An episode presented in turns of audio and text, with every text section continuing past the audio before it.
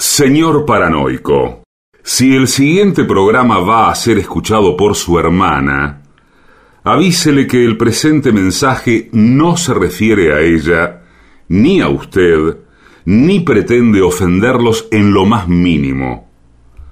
Ustedes no saben con quién se están metiendo. AM750 amenaza. La venganza será terrible. Un ciclo que comenzó hace solo 35 años y ya le están pidiendo resultados. La venganza será terrible. Con Alejandro Dolina, meritócrata aplazado y terraplanista sin horizontes. Patricio Barton, un filósofo naturista que oculta el símbolo para mostrar la cosa. Y el temido regreso de Gillespie, el que salió de devoto con un traje a rayas y el saco roto. La venganza será terrible. Canciones por el trío sin nombre. Ale Dolina, Martín Dolina y Manuel Moreira. Producción, Maica Iglesias, Eugenia Gorostiza y Lucas Barrantes. Pesquisas literarias, Nicolás Tolcachier. Sonido, Miguel Vincent. La venganza será terrible. Una pléyade de intelectuales, valientes en la provocación, cautos en la controversia y fugitivos en la gresca. Y ya llegan, con la astucia del tero, gritando en Palermo y poniendo los huevos en la boca, nuestros intérpretes. Buenas noches, amigas, amigos. Este es el comienzo de La venganza será terrible. Esos golpes en la puerta son seguramente de los integrantes del programa llamados Patricio Barton y Gillespie. ¡Adelante! Permiso, buenas noches, amigos. Buenas noches, ¿cómo andan? ¿Qué tal? Muy bien, deseoso de escuchar los productos de sus mentes recalentadas. Usted sabe, ustedes saben, Sí. que mm, hoy, hoy fui a una óptica que me tengo que. Me probé armazones de anteojos. sí, Usted, sí. Gillespie, debe saber mucho de esto. Y Debe fui, sí, soy un anteojudo desde la escuela primaria, así que imagínense. A mí me parece, y ya lo declaro como una tendencia para los medios de comunicación, Sí. me parece que todos los armazones de lentes tienden a ser cada vez más infantiles. Eh, no, no es posible tener un aspecto adulto, de una persona Serio, seria. quiere decir usted. Claro, más Claro, serio, pero usted que, que no me diga que le quisieron vender dos corazoncitos. casi. Vienen, No, eh, lo- vienen todos sí. de colores, vienen Lo- muchos colores. Claro, de colores, sí, sí. Muchos colores. Uno va con la mejor intención de comprar algo serio y venden cosas de plástico, transparentes. Sí, señor, muy bien, de eso se trata. Sí, es cierto que los diseños son cada vez más juveniles, eh, rejuvenecen la cara. Claro, Eh, o, o estupidizan un poquito también la cara, vamos a, a decirlo, ¿no? A mí le digo, varios de los más, de los más caros eh, se parecen a los que venían con la revista Antiojito, que uno. Claro, sí, eso- eso- con eso personajes de Disney. que son bien, bien grandes y, por ejemplo, de color verde fluo. Era el color que le tocaba. Claro. Claro, sí, y, y- y en esa época nadie se los quería poner. Y ahora no, nadie se los quería fortuna. poner. Y ahora, si usted se pone, eh, le dan unos lentes onda em, José Baristo Uriburu. Claro, sí. Ya nadie son- usa esos lentes. Que no, no hay manera de convertirse en José Baristo Uriburu. Adiós, gracias. Ah, afortunadamente, diría yo. Sí, sí. Pero, Pero hay bueno. otras maneras de ser Uriburu. que son incluso perfectamente democráticas, Sí, señor, tiene Y con, razón. y con lente de contacto. incluso con lentes de contacto. sí. Est- Estos, estos nuevos uriburus sin lentes, que sin embargo los tienen de contacto. Pero yo iba por unos lentes que me dieran un aspecto solemne, serio, adulto, Sí. intelectual. Sí, Claro. sí, señor. Lo que pasa Lentes es que como, lentes como los de Sartre, Claro, una cosa. que hacían medio vizcaitarra incluso.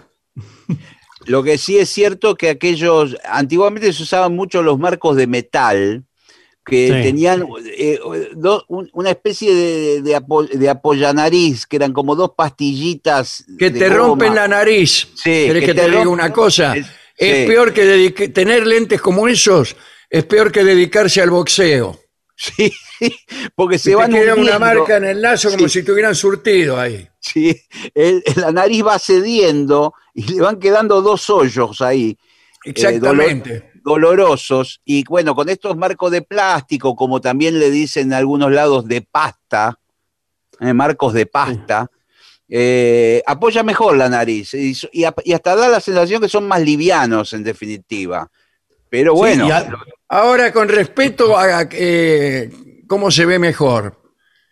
A mí me gustan con mucho aumento, más del que necesito. No, no, bueno, no, eso, eso Para- es la para receta. ver eh, las cosas que, que se acercan, para ver bien de lejos.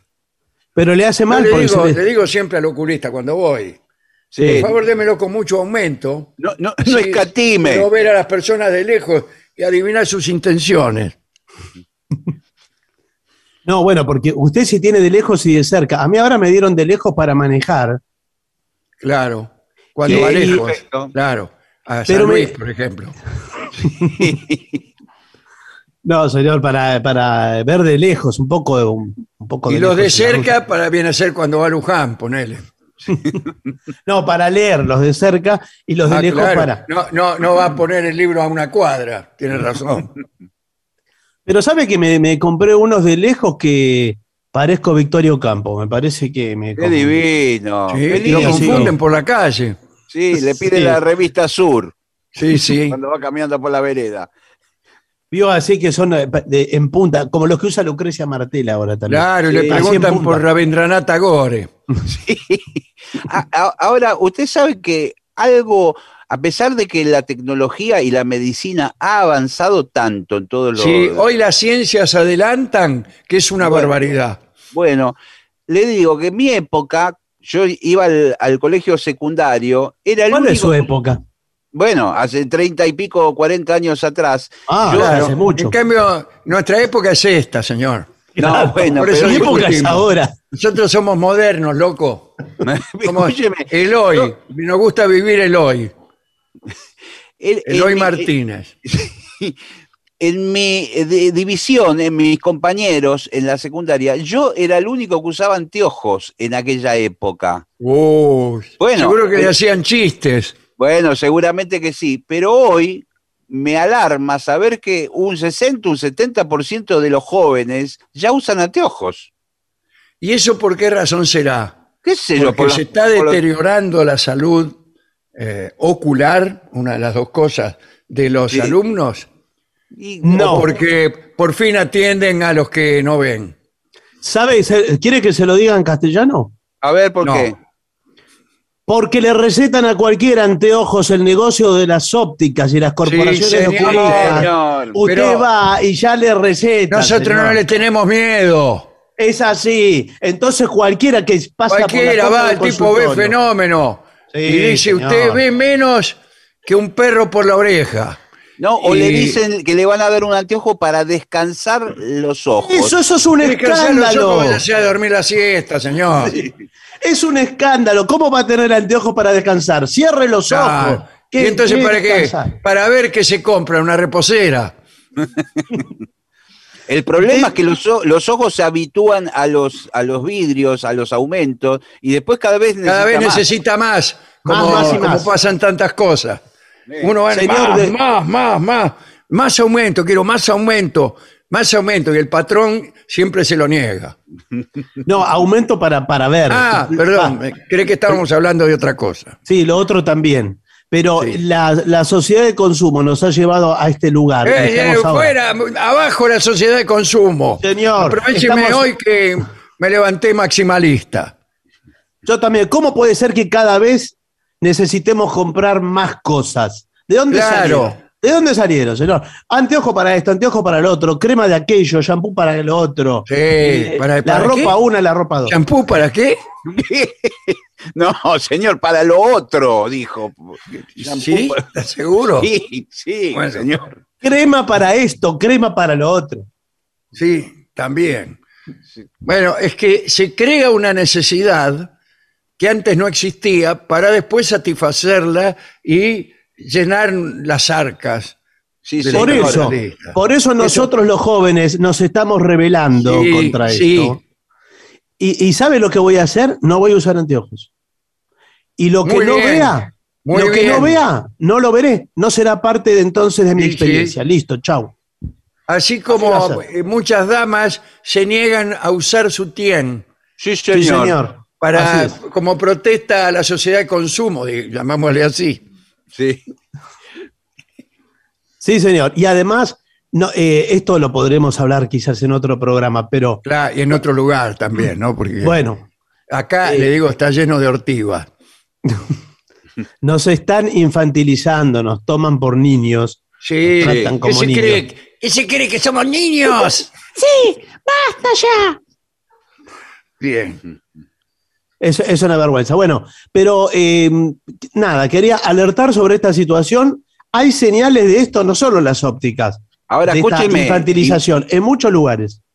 Igual le digo que ya tiene los anteojos para cerca y los anteojos para lejos. Le faltan los anteojos para la mediana distancia. ¿eh? Claro, los anteojos de media distancia. Claro. Así lleva de a tres en el bolsillo. Claro, se lleva el pack y le hacemos eh, una tensión, tenemos una tensión. ¿Cuál es la Al comprador le regalamos un trapito para que los limpie. Bueno, sí, señor. Pero valen muy caro los Bueno, anteojos. e- Los eso le voy trapitos no son decir. gratis, los anteojos No, los sí, trapitos sí. son caros. Le voy a decir otra de, la- de las cosas que suceden con la gente que usamos anteojos. Antiguamente, hace 40 años atrás, en mi época, los Sí. vidrios de los Cada vez más anteojos- lejos su época. Se han Bueno, roto sí. en la 30. Escúcheme, los vidrios de los anteojos, para rayar un vidrio de anteojo tenía que llevarlo arrastrando por la vereda, apretándolo con el zapato. Hoy, que ha Eh, mejorado. ¿Con, con qué ventaja? No, bueno, pe- pero digo, no se rayaban nunca los vidrios. Ahora son más caros, más sofisticados. Y se rayan de nada. Usted les pasa, les pasa el dedo por arriba y las impresiones digitales los rayan. Sí. ¿Qué más- ¿De qué más se va a quejar de la actualidad y que su época era mejor? Si quiere, nos juntamos a jugar a la bocha y, y se despacha con todo. Bueno, Sí. pero Por- escúcheme, porque se viene quejando No de vas a comparar las bochas con, con los juegos electrónicos de hoy en día. Uno se compraba un par de anteojos y eran para toda la vida. Toda Hoy la vida, tiene- por más que no hubiera nada. Sí. Hoy lo tiene Ya está, estos son tus anteojos, le decían a uno. Y a ver, ¿dónde tiene sus anteojos para toda la vida? Ya que se los compró hace 40 años. ¿Son esos que tiene Son los que puestos? tiene puesto. No, no, los tengo guardados en una cajita. ¿En una qué? En una cajita los tengo guardados. Con shampoo. Sí. Sí, señor, esto es. Yo creo que tenemos que. Además, mira, ahora que tocó el tema de, de la edad y los anteojos. Sí, mejor cambiemos de conversación. Sí. No, yo digo, por, un, por una cuestión de practicidad, a mí me convendría ponerle las tiritas, vio que uno se lo cuelga del cuello a los Sí. anteojos. Ah, eso, lo- para- eh, detesto a los tipos que usan esas tiritas. Sí, bueno, pero, Y Yo les veo algo ominoso a esas pero, personas. pero si es Cuando voy- necesario. hay muchos médicos que usan esos anteojos Sí. con tiritas. Entro, lo miro y le digo, me siento bien de golpe, doctor, hasta luego. Sí, señor. No, yo creo que suma, le suma años de edad esa. Sí, Ese es cierto. Sí. Pero, pero es cómodo porque uno no encuentra los anteojos en el momento que los necesita. ¿Sabe dónde los usan mucho? En las cederías. Claro. ¿En dónde? La cedería. Eh, que es un comercio de su época también, la cedería. Claro. Sí, ya no ¿Dónde- hay más cederías. Bueno, donde No, es que no la llaman así. Rosalena. Y entrar. Ay, podía haber una visela porque, qué sé yo. Bueno, sigue habiendo, que venden rollos de tela. Sí, Y que van a vender. Bueno, y hay otros anteojos que incluyen las tiritas, pero que se separan Sí. al medio No me con, diga. con un sistema de imanes. Sí, quedan colgados uno de cada Quedan lado. colgando, un ojo para cada lado. Y un- u- cuando lo quiere usar, usa, une los imanes y lo, y lo usa. A mí me parece lo que todo- sí, lo mejor es como dice Barton, la vida natural. ¿Acaso Sí. los, este, el hombre primitivo tenía anteojos? no, Respuesta, No, no. no. Bueno, ¿y cómo vivían? Bueno, Mal. pésimo también, muy mal, claro. Sí. Yo pensé que el argumento iba a triunfar, pero no. Bueno, mire, eh, he estado con las autoridades de la radio lo y me han indicado dar consejos para evitar robos en la calle en, en otros países. Oh, Bueno, porque ahora se, abren ahora se abren las fronteras, eh, así que... Claro. Se abren las fronteras para el robo en la calle. No, para todas las actividades. Ah, sí, sí. Bueno, si bien la inseguridad, señora, señor, puede afectar a cualquiera, incluso en su ciudad de residencia, yo diría que especialmente en la ciudad de residencia, Sí, porque es muy difícil que usted la afanen en una ciudad que nunca visitó. sí, señor, tiene no, razón. pero si usted es turista, si usted es turista, usted tiene grabado en la frente un cartel que Soy dice... turista, soy turista y Robame. eh, estoy, eh, eh, síganme chicos, afánenme tranquilos. Sí, está regaladísimo, le digo. Claro. Regaladísimo, con y todo. Bueno, entonces, cuidado, porque además un robo durante un viaje puede ser un, contratiempo mayor, no solo porque arruinará el paseo, por el Sí. estado de ánimo que queda luego de una situación así, ¿no? Sí, Yo después señor, que, me, claro. que me roban, me pegan y, y me rajunian, por ejemplo, me siento muy mal. No, muy además mal le estado arruinan- de ánimo. Y sí, claro. Se nota porque no quiero y me ofrecen, vamos al Molin Rouge esta noche. Y yo digo, ¿qué voy a ir al Molin Rouge? Que me acaban de fajar en los Champs-Élysées y me afanaron todo. Sí, señor. Me Incluso la dieron a, caldosa, me la dieron. sí, a veces hasta uno le agarra bronca al país y ya se quiere ir. Claro. No se quiere ir. Y, y a veces viene un francés y le dice, no, no puede ser que por uno solo, por Claro. un volver, eh, Sí. usted no, no, no tenga una mala idea de, de nosotros los franceses. Bueno, pero puede suceder en todas partes. Y además, si usted lo agarra en el día uno de vacaciones, que tiene toda la plata, Sí. Ya Claro, le- yo le prefiero en el último día, que ya por lo menos me la gasté casi toda. claro, se la gastó. Yo, por ejemplo, Claro. cuando, cuando viajo a los Estados Unidos, por ejemplo, Sí. y voy a, a visitar, eh, eh, cruzo por los puentes de Chicago, por ejemplo, para pasear, Sí, que, que es uno de los mejores paseos, eh, creo. es, es muy lindo. El primer día quizás algo, no sé, con 100 mil dólares en el bolsillo, Sí. y imagínese, eh, uno tiene que andar nervioso. Tiene que, ¿sabe qué tiene que poner? Los ladrones están esperando que sea el primer día. Claro. Entonces usted tiene que dar indicios de que hace mucho que está. Claro, pero por ahí ellos. Tanto con hacen- una remera, puede ser. Sí, Me, me y- la compré aquí en Chicago hace 15 días, pone.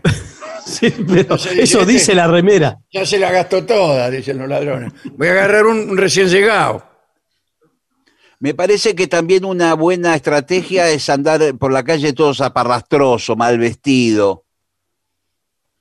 Bueno, pero eso, es- ¿qué quiere? Es así. Bueno, no, pero quiero decir que Eh, no a esos tipos no los roba nadie.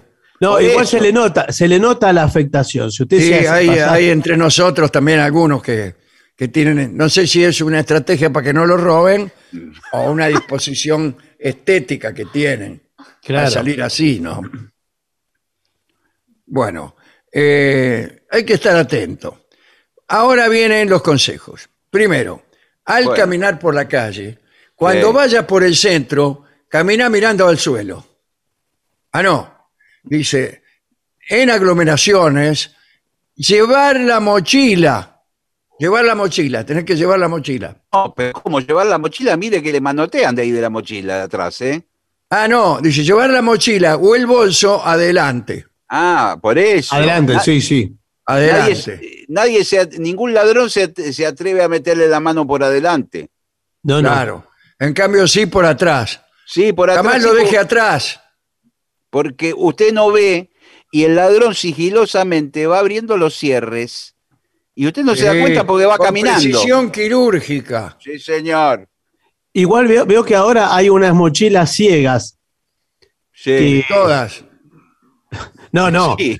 Eh, usted no, no le ve la, no le ve el, el cierre. No le ve el agujero. lo- no, lo tiene todo para adentro, entonces parece Sí, parte pero de su usted espalda. también, cuando usted mismo quiere abrir la mochila para pagar, compra un helado, abre, va a abrir la mochila y no, y no encuentra el cierre relámpago ni comanda de música. Y está ahí, y al, al final la tenés que romper. Y bueno, bueno, usted los quiere todas también. ¿Qué quiere? ¿Quiere que le Bueno. roben o que, o que no le roben? Dice, nunca lleve la cartera en el bolsillo trasero del pantalón, y menos dando boca. Claro. ¿Entiende? O sea, asomando la casimba y, y que se vean eh, el pacoy. Sí, bueno. El, lo que- el dinerillo se ve ahí asomando. Por ahí una, una cara de San Martín ahí saliendo. Y San Martín ya- al ladrón. San- Bueno, en el caso de en el caso de otros países, Washington, Franklin, Sí. Señor. Le San digo Martín, que- no, San Martín no está más tampoco, así que no lo va a encontrar. no, bueno, qué sé yo, ¿qué hay? Un pescado ahora. Sí. Claro, sí. Si le asoma un. un no Un sé, guanaco. el de. El guanaco, pero el de Sí. mil no es guanaco, sí. No el guaraco es el escupidor, ¿no? Sí, Sí. sí, señor. Bueno, es para, para que a los empleados del banco les dé, les facilite la escupida el guanaco, Sí, mientras Sí. cuentan el dinero. Bien, eh, evite llevar la cámara de fotos colgando. Sí, claro. cataplín, porque- cataplín, cataplero. Es que sí, ahí le pegan un tirón. eh, el hilo ese de la cámara se corta enseguida. Se corta de nada. Sí. y se la chorean. Sí, y a lo mejor usted tiene una... Bueno, ahora, ¿para qué quiere una cámara de fotos si la puede sacar con el celular? Bueno, no tenga el celular colgando tampoco. porque- No, no, pero eh, convengamos que es menos frecuente llevar colgando el celular que una cámara de fotos. En un tiempo estaban todos los turistas ahí con la, con Sí. la, con la Pentax colgando. Sí, cataplín, señor. cataplín, cataplero. Dice, eh, no muestre tampoco gadgets, tales como reproductores de música o video.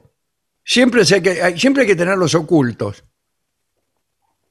Sí, Sí, bueno, sí. pero en algún momento lo va a usar. ¿Cómo, cómo hace? Claro, y ahí lo tiene que pelar. Y sí, ahí es cuando se ¿Para lo afane, compró? ¿no? Tampoco dice cuente dinero en público. Bueno, porque queda feo. Sí, señor. Y otra cosa, hay muchos que se sientan en, me- en mesas de café afuera en la vereda y, a- Sí. y abren una computadora portátil y que, se que ponen ahí. cuesta un a- potosí. Sí, se ponen a escribir, no sé qué hacen, eh, eh, tomando un café. Bueno, eso también. eh, Está y diciendo la- robame. Y sí, y ni hablar de levantarse para ir al baño. Se tiene que ir con la computadora al baño. No la va a ¿A dejar en la mesa. Y, a- y a- si tiene que ir al baño en el bar, Sí. ¿qué hace? No, pero le dice dejar- a alguien. La va a dejar sola ahí en medio de la calle, porque los bares en Europa están en la calle. Por eso, eh, para mí No se hay, tiene no que- hay bares en los edificios. Pero sí, pero. en la calle, señor. Sí. Pero le para- dice a alguien, eh, le dice, eh, ¿me la mirás un Dice rato? que me la mira. Y Voy sí. al baño, me la mira. Le dice. Y sí, señor, por supuesto. Si no, la otra es llevar la computadora al baño. No, ¿Y por qué pero al baño no Claro, puede. ¿por qué? Yo la llevaría al baño y continúo mientras tanto. Sí. Bueno, eh, procure no hablar por, telófo- por teléfono móvil en la calle.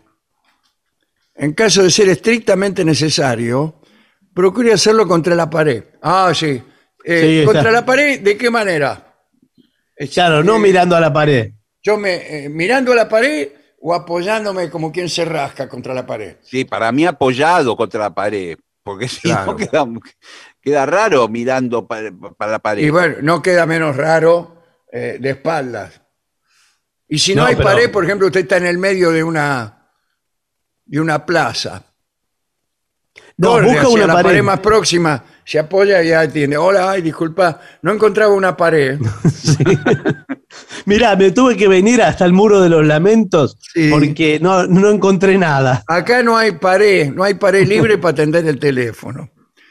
Igual Bueno, me parece eh, que lo más peligroso es la vereda y cuando está en la esquina con el teléfono, porque ahí- por ahí pasan las motos, las bicicletas. eh, y vienen ladrones de, de ambas direcciones. Claro, y le manotean una moto y arrancan a toda velocidad. Dice, intente no llevar muchas joyas. ¿Cuántas más o menos? Eh, será promedio, media docena de joyas. Bueno, bueno, Sí, es bueno. aceptable. Es aceptable. Eh, ahora, esto para las damas. Usted como hombre, así, lleva, ¿le gusta llevar joyas? No, yo- sí, La yo joya también. está un Sí. poquitín en decadencia, vamos a Pero confesar. escuche, No, no, pero el hombre lleva, tiene que llevar joyas. Si usted es millonario, Claro, ¿para qué soy millonario al final? Sí, Yo eso me lo llevar. pregunto a veces. Pero ¿Para escúcheme, qué soy millonario si no soy dueño de, de atender el teléfono contra la pared? eh, por supuesto. Usted tiene que tener un anillo importante siempre. Eso Eh, seguro. Importante, ¿qué quiere decir? Caro, eh, muy con una piedra preciosa. Gracias. No, no, señor, por Usted favor. también es bastante lindo. No, no, señor, de- por favor. Una piedra preciosa, llámese una matista, llámese un diamante. bueno, Sí, yo- bueno, yo me llamo Batista, justamente. No, una amatista. Amatista. Ah. Bueno. eh, pero ¿qué, qué, qué puede ser además de un anillo importante? No, bueno, yo no llevo joyas, pero sí llevo artesanías de... de- de- Sí, usted lleva un rosario señor, azul que cuídelo. Compradas, compradas a, a precios exorbitantes. Ese rosario de plástico azul que flota en el agua. eh, yo no sé cómo no le han arrancado el cuello. Sí, con rosarios como ese, ¿quién no se va al infierno? Bueno. Eh, también pulseras, Sí. pulseras Sí. con el nombre de uno, Sí. cosas colgando para el cogote. Alfileres de corbata no se usan más. No, Sí, y es verdad, también, no, no se usan. Y si usted gemelos tiene tampoco. joyas, eh, tiene que tener un colgante que le pregunten qué es, que, que invite a la pregunta. Por ejemplo, usted se pone una figura, un símbolo que tenga que Claro, explicar. de antiguas religiones, Cosas- Sí, aunque no señor. sea, se lo inventa, sino. claro. Eh, piedras. Y yo, yo antes usaba siempre esas cosas. Sí. Claro, porque si usted se cuelga, vio que hay piedras, eh, bueno, esto ya es otro tema, ¿no? Pero las piedras energéticas, Ah, Sí, bueno, sí, y- dan toda una energía positiva, Sí. de modo tal que si te la afanan, no te importa. Por ejemplo, el cuarzo tiene mucha energía positiva. El cuarzo. El cuarzo, se, cuelga, sí, sí. se cuelga un pedazo de cuarzo en el pecho. Y te, te saca la lotería que no, no tenés ni tiempo de cobrar. No, hay, hay una negra que, que le trae las buenas. Sí, mira, Sí. No, señor, es una piedra preciosa. cuídemela, cuídemela que voy al baño. No, no, no, no. Una negra que si usted se la cuelga Sí. y la, Sí. la lleva, o si no, no, aunque no la tenga colgando, se No. la lleva en un lugar oculto, Sí, pero, señor. pero siempre a mano, siempre a mano. Entonces, Sí, que la, que la pueda sacar. eh, sí. lo que sea, usted, Pero, eh, eso es para la, para la envidia, ¿no es cierto?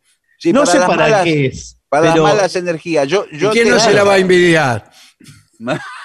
si usted tiene una reunión importante, por ejemplo, Sí. Claro. eh, se, se la, se la pone en la, en la mano sin que, sin que se le vea, ¿no? Sí, claro. Así Y- de bajo mano. Claro, y entonces el otro le va hablando, le va hablando, pero usted sabe que tiene ahí. Usted va acariciando la negra mientras tanto. Claro. Sí.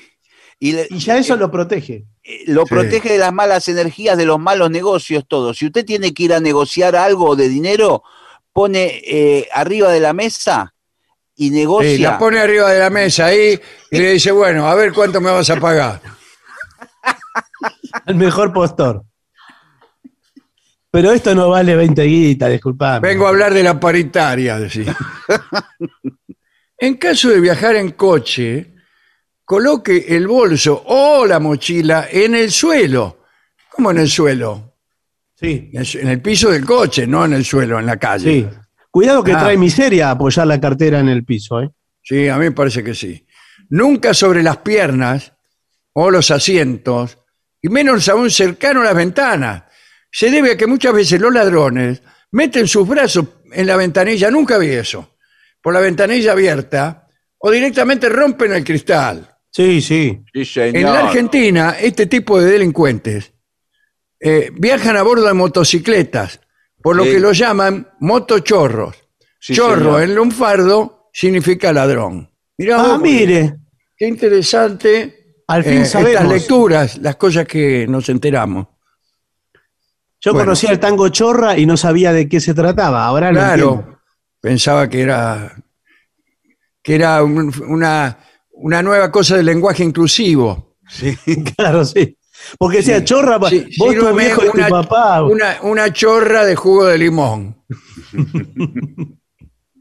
bueno, preste atención a actitudes extrañas. Bueno, yo siempre, ¿eh? En todo momento. Sí, Eh. por ejemplo, si, si, si usted se cruza caminando por la vereda con una persona, e inmediatamente que la cruzó, esa persona se detiene y se da vuelta, ya es Sí. algo extraño. Quiere decir que lo va, a- lo va a seguir a usted o lo va a atacar. Que no me parece tan extraño. No, Bueno. Una actitud extraña sería, por ejemplo, que se trepara a un árbol bueno, pero eso es muy extraño. Y le arrojara bellotas desde arriba del árbol. No, pero a veces hay quien abusa de su confianza. Por ejemplo, eh, usted se cruza con un payaso en la calle, Sí. Sí. en una ciudad, y uno eh, se vuelve dócil frente al payaso, siempre. Todo Usted uno se baja la- volverá dócil frente al payaso. A mí no ha nacido el payaso que me domestique. uno baja la guardia frente al payaso. Ah, sí, mira vos. Sí, porque el payaso es bueno. Uno aprendió desde chico Sí. que el payaso es bueno. ¡Hola, chicos! ¡Hola! Entonces Está hay. bajo la guardia, míralo. Sí, sí. Pero esa no es la guardia. Bien. Entonces eh, es un peligro porque los ladrones, a sabiendas de esta situación, se disfrazan de payaso. Se no son disfrazan de payasos. payaso, sí, sí. En Se japonés disfrazan. la palabra ladrón y payaso Sí. suenan igual. Al menos para no, mí. No, No, bueno, igual. pero de- deben ser distintas. Sí. Bueno, eh, siempre lleve una cantidad mínima de dinero para complacer al ladrón en caso de robo. Claro, que no se vaya a pensar que uno es un poligrillo. No, para entretenerlo y que se vaya rápido. Sí, ¿no? porque también No, a veces. eso porque algunos ladrones son tan malvados que si, si usted no tiene nada, como, como conozco algunos que por ahí salen en la calle y no tienen ni un guita. Sí. Claro. Y este, entonces el ladrón lo asalta y le da tanta bronca que el tipo no tenga guita que lo liquida. Entonces Sí, usted bueno, sí. lleve por lo menos una guita y dice, bueno, está bien, me fanó cinco euros, pero algo es algo. No, pero algo es algo, no, 5 euros. eh, ¿Qué, qué y son bueno, cinco euros? si me lo afanan acá, el tipo sale corriendo de felicidad. Sí, pero Bueno, allá no. este, no hay que mirar a los ojos a los ladrones. ¿Por qué? No sé, Porque por ahí se sienten amenazados o se desafiados. sienten amenazados, especialmente si están cerca de sus crías. No, señor, ¿qué cría? Pues eso Lo que eso pasa- era de los animales. Eso de de los animales. Claro. Porque después, si lo agarran y eh, eh, están en una rueda de reconocimiento, ¿vio en las Claro, un películas? manchamiento. En las películas lo ponen en una pared con unas rayas, que a ver cuánto mide cada uno. Los Claro. Y- usted dice, el 4. Claro, el cuatro, de frente y de perfil, lo hacen dar vuelta. A mí me está gustando el de adelante, el 4. Y de atrás, el 7. No, No, bueno, pero, tiene, no, escúcheme, pero tiene que estar seguro. Tiene que ser Bueno, uno. usted me, me llamó como testigo, me pide que yo declare cuál, cuál fue el ladrón que me asaltó. Y yo le digo, eh, de atrás, el 4. Sí. No, de, de adelante, el 4. Y Sí. de atrás, el 7. Bueno, vamos a citar al 4 y al 7 Claro. y Y vamos a hacer meten- un... Lo meten preso eh, a uno de día, al otro de noche. No, señor, vamos a hacer un careo. Como un eh, careo. Sí, Ahora vamos a hacer un careo. Claro, un careo, Con usted. Una, pregu- una pregunta a uno, una pregunta al otro, y el que se contradiga es el culpable. Oh, muy bien. Sí, pero ¿cómo se contradice con una pregunta? No, claro, bueno, dice yo no fui, que no se contradice. No, Sí, claro, pero, o la pregunta es, eh, ¿qué sé yo, la No. capital de Nueva No, York. señor, la pregunta es ¿qué estaba haciendo usted el martes a las 18 horas? A Estaba jugando a la pelota. Bueno, muy bien. ¿Qué dice el otro sospechoso? Eh, Yo estaba actuando de payaso. Muy bien. Bueno, las dos respuestas son válidas. Así que no fue ninguno de los dos, señor. Lamento mucho. No, bueno, no, no, no. ¿Y qué Lo estaban vamos a haciendo? tener que detener por falsa denuncia. No, escúcheme. ¿Y qué estaban haciendo a las 18.20 el martes? ¿Y hasta cuándo vamos a seguir así? Bueno, Yo seguía hasta que jugando la pelota. Hasta que se contradigan. Ah, No había terminado mi jornada de trabajo. Muy bien, bueno, son inocentes. Bueno, muy bien, bien, menos Qué mal. bueno, al fin Menos mal, funciona por la una vez la justicia. eh, re- reconoce la inocencia de un ladrón. Por bien, por menos mal. Incluso de dos. Dice, No descuide las pertenencias. Esto debió decírmelo al principio. Porque siempre, en cualquier sitio, habrá alguien atento a hacerse con lo ajeno. Esta es una visión pesimista de la condición humana. Sí, es cierto. Es cierto. Mire, usted po- haga la siguiente prueba. No, Vaya, vaya al obelisco, a la Plaza de la República. Sí, Ponga un momentito. ¿Tiene que ser ahora o puede ser mañana? No, puede ser mañana, en cualquier Ah. momento. Eh, lleve un millón de dólares en un, en un maletín sí. y déjelo abierto ahí y vaya y váyase. Ponen una cámara a ver cuánto dura el millón de dólares. Claro, ese es un, eh, un programa de televisión que estamos haciendo un poco en, caro. contra, para- en contra de la condición humana. Claro, entonces va a pasar uno y se lo lleva. Ese señor que se lo llevó, usted antes hubiera dicho que chorro no, vio la ocasión y se Claro. hizo chorro. Bueno, No, nosotros después pero- lo seguimos con las, nuestras cámaras sorpresa. Lo seguimos hasta la casa, a ver, y así lo filmamos durante varios días. Sí. Ay, ¿y qué hacía el tipo? Dije, Y nada, empezó a gastarse la guita. Claro. Ahora, igual, igual no en todos los sitios es igual, como dice el informe. Usted pone el- el- ese mismo maletín abierto con un millón de dólares en, en, el- en la mitad de la ciudad de Zurich, en Sí, ¿cuál es la mitad de Zurich? Bueno, Eh, digo, ahí donde el- so- so- sale un chorro. bueno, Hay No, un eso lago es que sale Ginebra. Un chorro, parece un bidet, parece. Eso es Ginebra, no es Zurich. Bueno, No, Zurich, le juro que es Zurich. También Zurich, en Ginebra hay Sí, uno de tiene, esos. sí. bueno, lo deja ahí el maletín con un millón de dólares. Pasan tres días, va a buscar el maletín. No, y- porque el suizo no va a comparar, el suizo no toca Bueno. nada que no sea de él. Si total ya, ¿para qué? Es más, cuando agarra, en vez de un millón, tiene un millón doscientos, porque le dio Le interés. dejan, claro. Bueno, hágase la experiencia entonces. A mí me parece que en Suiza tampoco du- le dura el, el maletín, ¿eh? En Suiza usted tira una moneda al aire y no llega a tocar el suelo, señor. No, bueno, no.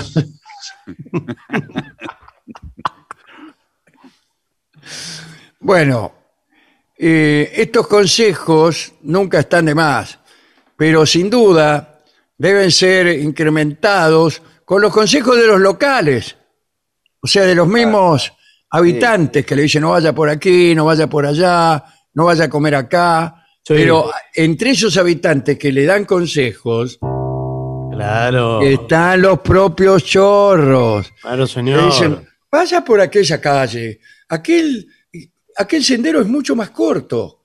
Pero ese, pero ese, ese callejón oscuro, dice usted. Sí, ese callejón oscuro. Llegarás mucho antes, niña. Yo mientras tanto iré por el camino más largo. Sí, pero ¿usted es el gato o el zorro? ¿Cuál de los dos? No, soy el lobo. Aunque tenga disfraz de me. Sí, de cordero. Sí. El doctor Cordero. ¿Qué tal, doctor? ¿Cómo le va? Sí. Bueno, vamos a ver qué dice el doctor Cordero. Ah, no, qué dicen los oyentes. Bueno, a ver, veamos eh, mensajes que han llegado al WhatsApp de los oyentes, que es 11 65 85 5580. Si no están en la Argentina, ponen 54 911 como prefijo. Bueno, eh, acá Alejandra de Santa Fe nos escribió al WhatsApp y dice, una alegría enorme que tengan tantas presentaciones programadas para este año. Sí. Alejandra de Santa Fe. Bueno, ¿Y qué? Ah, después, bueno. de- después hay que anunciar eh, alguna de las próximas presentaciones cuando Sí, se yo concreten. no ¿eh? tengo, no tengo idea. ¿Usted sí? No, pero ya que mencionó, me- usted mencionó la provincia de Santa Fe, atención la ciudad de Rosario. No voy a decir nada más. Ah, la ciudad de Rosario, efectivamente. atención la ciudad de Rosario. Porque y parece atención, que el teatro, eh, ¿cómo se llama el teatro que vamos siempre? Este. Broadway. el Broadway. Sí, Sí, sí, señor. Ahí vamos a estar eh, relativamente pronto. sí. No le podemos dar una, una fecha. Eh, lo que pasa es que si damos fecha, todavía me parece que las entradas no están y todo ese lío, Claro, y, y no, no queremos. Bueno, dale. etcétera. Nos escribe Varinia de la localidad de Casilda. Dice, En Casilda, provincia de Santa Fe también. eh, sí, le pide por favor que toque la, la- a bailar esta ranchera. Dice, toque la Sí, cómo no. por favor. A bailar esta ranchera tan sucia y sin educación. Qué linda, ¿eh? En Casilda eh, es el pago de las, de las rancheras. Ah, La bu- ah, no Pampa sabía Gringa, eso. Claro, sí. Muy bien. Atención, voy a recordar el pedido solidario que venimos haciendo por Fede, el chico de nueve años, que tiene una grave enfermedad que solo puede tratarse en los Estados Unidos. Eh, se pide la colaboración de todo porque se trata de un tratamiento muy costoso. ¿no? Hay tres alternativas para colaborar. La primera es PayPal, eh, el usuario es Juan Cachia, deletreo C-A-C-C-I-A. Segunda alternativa, Mercado Pago, juancachia.gmail.com. Y tercera alternativa, cuenta bancaria de Juan Francisco César Cachia. Esta es del Banco Santander y el alias es Corte Comida Pascua. Ojalá podamos lograr solucionar el tema de- del niño Fede. ¿eh? Muy bien, eh, nos escribe eh, Patricia de Bursaco. Dice, le quería preguntar si el parecido que existe entre Puente Pexoa y el Sol del 25 es una rima casual o si hay alguna circunstancia que explique esa coincidencia. ¿A qué coincidencia se refiere? No sé, Puente Pexoa y el Sol del 25. Puente Peixoa es...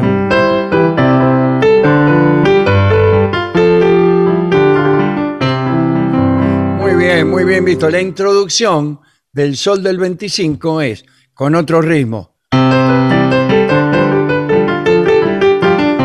Muy bien. El Sol del 25. Bueno, es así, verdaderamente. Muy bien, mu- muy, buen oído, Patricia. Muy buen oído, sí, porque es en distinto ritmo y las notas son iguales. Sí, sí. Muy bien. Bueno, Alfredo Goya dice, me encantaría escuchar el tango bajo Belgrano, me trae muchos recuerdos, soy del barrio Hipódromo en La Plata. ajá. Y eh, entonces, muy- ¿qué muy tiene que ver burrero. Con Bajo Belgrano, que es del hipódromo de Palermo, señor. Claro, bueno, pero le trae recuerdos, se ve que de, de todos Y sus recuerdo recuerdos de son otro burreros. hipódromo. Justamente, es lo contrario. Toda referencia burrera tiene. Bajo Belgrano, como es de sana, tu brisa pampa de juventud, que trae silbido, canción y risa desde los patios de los estudios. Bueno, ese es un pedacito de Bajo Belgrano. Dale. Hoy justo vi una foto de los años 30 de cuando se estaba construyendo la cancha de River. Sí. Y lo que hoy es el barrio River era, era el hipódromo. Había un hipódromo exactamente ahí. Sí, entonces ese trazado. En, en la avenida que da a River, Quinteros. Eh, exactamente, antes se llamaba Comodoro Rivadavia, creo o algo así, no me acuerdo. Eh, ahí vio que hay un gran bulevar y es muy ancha esa avenida. Sí. Alrededor de eso estaba el hipódromo. Claro, y el dibujo, de que en la fotografía que vi que era aérea, el dibujo configura lo que hoy es el barrio, o sea, el trazado es el trazado del hipódromo. ¿eh? Exactamente, solo que no, no había casas, ¿no? Claro, no había nada, no, desde luego. Ni siquiera había, pista. no había cancha de River tampoco, calcule. La estaban haciendo al ladito. Sí, la estaban haciendo. Bueno, acá Fernando de la República Oriental. El programa de ayer fue uno de los mejores del año. Coincido yo. Menos mal que el negro estaba desganado. Y se me reí muchísimo y me permití emocionarme con la reflexión sobre el encono de Borges. Una gran enseñanza para los que orgullosamente somos meros guitarreros de boliche. Muchas gracias. Dale. Eh, acá Mabel de Montevideo dice, el estadio centenario es glorioso, sí, pero Peñarol tiene su propio estadio. Bueno, esto lo decíamos ayer, ¿eh? Sí, Lo sí. mismo dice Cono, eh, un gran que se llama Campeón del Siglo, se llama el estadio de Peñarol. Bueno, bueno. Buenas noches, soy Mariano de Malargüe. Les quiero agradecer al trío sin nombre por haber tocado la canción Harvest Moon de Neil Young el día 9 de septiembre. Me hicieron muy feliz. E insisto en un pedido que le quedaría muy bien al trío, que es Chris Cornell, eh, este, o si no, Sun Shower, eh, o Seasons también. Bueno, al final, ¿qué quiere? Discúlpeme Bueno. que se lo diga así, pero no, no termino de agacharme para darle algo y ya me está pidiendo otra cosa. Nos escribe Omar desde Villa Devoto, dice, en las motocicletas tipo Harley Davidson, a los Sí. manubrios elevados se les dice comúnmente en la jerga, cuelgamonos. Ah, mire. ¡Qué graciosos! No nos estarán haciendo entrar en alguna chanza, ¿no? Y que después digamos esto.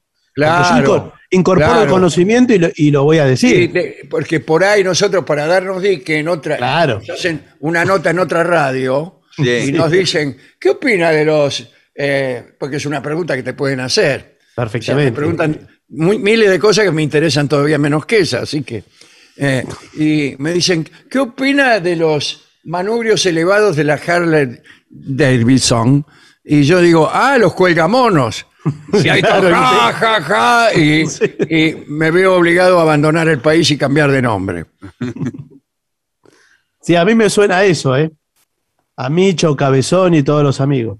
No, señor. Me, me parece que cuelgamonos es despectivo en relación al que va manejando la moto, porque va como colgado Claro, de eso. el mono colgado, claro. Claro, eso es. Sí, ayer hablábamos de una moto que los tenía tan altos que Sí. íbamos- uno, uno iba como rindiéndose. Sí. Bueno, ¿qué más? Aquí nos escribe Diego desde Concordia Entre Ríos. Es el presidente del club de fans de los documentales del canal Deutsche Welle. ¡Oh! Dice, tiene ¿Cuál es el que- canal Deutsche Welle? el canal alemán. Dice, Ah. tiene algo que es la cadena, la cadena estatal alemana. Sí, señor. Y, y le dice Claro. a Barton, si tiene algo que decir el señor Barton. Sí, pero no, yo digo, me, me- me saco el sombrero por el canal Deutsche Welle. ¿Qué sombrero se va a sacar si, si no tiene? El, el de Moreira se saca. Sí, claro.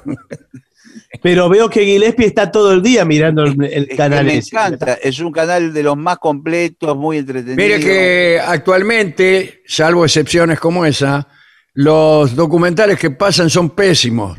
bueno, Eh, porque hay- en busca, en busca del Yeti. sí. Entonces, siete capítulos, al, fi- al final no lo encuentra. en busca del monstruo de Loch Ness. También. Sí. Habla el modo, acá se van. Bueno, termina después de varios capítulos. Eh, nos vamos muy contentos porque por lo menos, siempre por lo menos algo, no sé qué. O sea, nunca encuentran ¿sabe qué? nada. Porque eso, esas series de En Busca de. Usted tiene que Termina empezar y a nunca lo encuentra, señor. Bueno, pero empieza a mirarlo por el último capítulo y así va despeja las dudas. No, ya. pero ¿cómo hace si en la televisión... ¿Cómo hago? la- Yo eh, la- tengo la televisión ahí, no tengo Netflix, nada, señor. Pongo y... ¿Usted qué se cree? Que todo el no mundo se mira puede- más la televisión. El Sí, bueno, pero tampoco, no tampoco es posible siempre ver el último capítulo antes que el primero. ¿Cómo hace usted? ¿Qué se cree que es un libro? Y lo lee de atrás para adelante, como yo. Sí, lo va surfeando. Bueno, Mariano de Mar del Plata le pregunta, Dolina, ¿usted cree en el hombre gris? Le pregunta así y se va. No, dice ¿El nada. hombre gris? En el hombre gris. No, no sé qué es, así que... No, calculo- veo que hay toda una cosa de, de Están ¿De mucho en, qué? en- en las redes con este tema. O no me digan, entonces no creo. Yo no creo en la religión verdadera. ¿Qué más le puedo decir? Nach- Nacho Lona nos, nos escribe, dice, siempre escuchaban el programa que leían los mensajes de personas desde otros países, por eso me vine a vivir a Dublín, Irlanda. ¿eh? Ahí ahora se los leemos, claro. Ahora sí. Bueno, este, y me dice, ahora me hace repensar si valió la pena tanto viaje para, para este mensaje. Abrazo grande. Dice, soy Rafael de Córdoba. Fue muy interesante el pensamiento de Dolín anoche sobre la guerra y los códigos caballerescos. Y emocionante su referencia al padre de la patria y escuchar a esa hora la marcha de San Lorenzo por esa banda y esos cantantes. Pero si me permite me queda una duda. ¿En qué categoría pondríamos a una guerra cuando no era propiciada por reyes o emperadores, sino por Dios? que mandaba matar niños, ancianos y hasta el ganado de sus rivales, en, en la misma categoría que todas las que yo le nombré. Muchas gracias por todo lo que aprendo con ustedes. No, no ha de ser mucho, calculo, porque eh, la verdad es que nosotros somos bastante ignorantitos. Le voy a confesar ahora. ¿eh? Ah, pero qué cariñoso, ignorantito. Eh, sí, porque Eso somos nosotros, eh, nos tenemos afectos. Somos burros, lindo. pero buenos. Pero sí, eh, no, no, no hay diferencia. Por más que, que la propicie quien la propiciare, una guerra en donde ocurre eso que usted describe es igual a todas las guerras donde no hay honor, no hay, no, no- no hay nada. Los casos que se contaban ayer son la mitad falsos y la mitad pocos. Claro, claro, claro. Bueno, aquí Chelo de Berizo, que nos hace algunas recomendaciones farmacológicas, algunas me parece que al borde de la legalidad, pero dice, eh, los médicos deportivos en casos urgentes, como el tuyo, Alejandro, que no sé cuál sería su caso urgente, Sí. le Sí. pueden recetar dos tabletas de guaraná en pastillas previo a una comoetencia. Algunos atletas ingieren una pastilla de sildenafil. Bueno, muchas gracias. así sí, eh, bueno, gracias. Ojo que esa pastilla es la que se usa para otra cosa. ¿eh?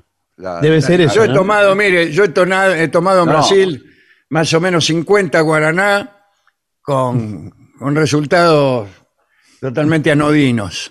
Sí, bueno, pero ojo con la pastilla que mencionó Barton, que me parece que sirve para otra cosa. ¿eh? Bueno, negro, se me piantó un lagrimón con tu reflexión sobre la letra de uno, sobre la letra y sobre la música también, ¿no?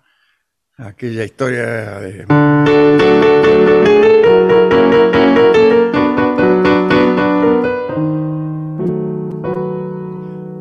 Y de Cuartito Azul. Sí, Cuartito azul de mi primera pasión, vos guardarás. Yo decía que eso era una secuencia que le gustaba mucho a, a Mariano Mores. ¿eh? Bueno, dale. acá nos escribe Mariano, el oidor de historias, y dice, creo recordar a Alejandro reconocerse como mejor ejecutante de guitarra que de piano. Sin embargo, no recuerdo escuchar al sordo acompañarse con guitarra. Es que ya no ¿Podrá? toco más la guitarra. Ah, No. bueno, justo le Eso pedía que pudo haber sido cierto en algún momento de mi vida en que tocaba mucho más la guitarra que el piano, esa es la verdad, pero ahora no es así. Ahora no. Y le pedía que algún día haga el- sordo con guitarra. no, no, no toco más la guitarra. El otro, hace unos meses me puse a, a tratar de, de conseguir algún resultado, pero fue perfectamente inútil.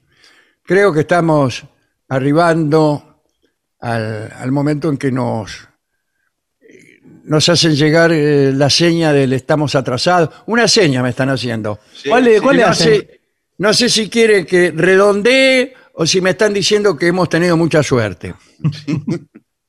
Yo creo que le están diciendo que va a tener suerte si redondea, así que vamos a la pausa. Muy bien, por favor. 750. Lo mejor de la 750 ahora también en Spotify. La 750 en versión podcast. Para que la escuches cuando quieras. Lo mejor de la 750 en Spotify. Dale play. TotalNet, Internet simétrico de alta velocidad y sin cortes, ahora con servicio de TV. Pedí TotalNet, Internet más TV a un precio increíble. Por WhatsApp al 11 7200 2222 o a través de nuestra web www.total.net.ar. Empezá hoy a vivir el mañana. TotalNet. 750.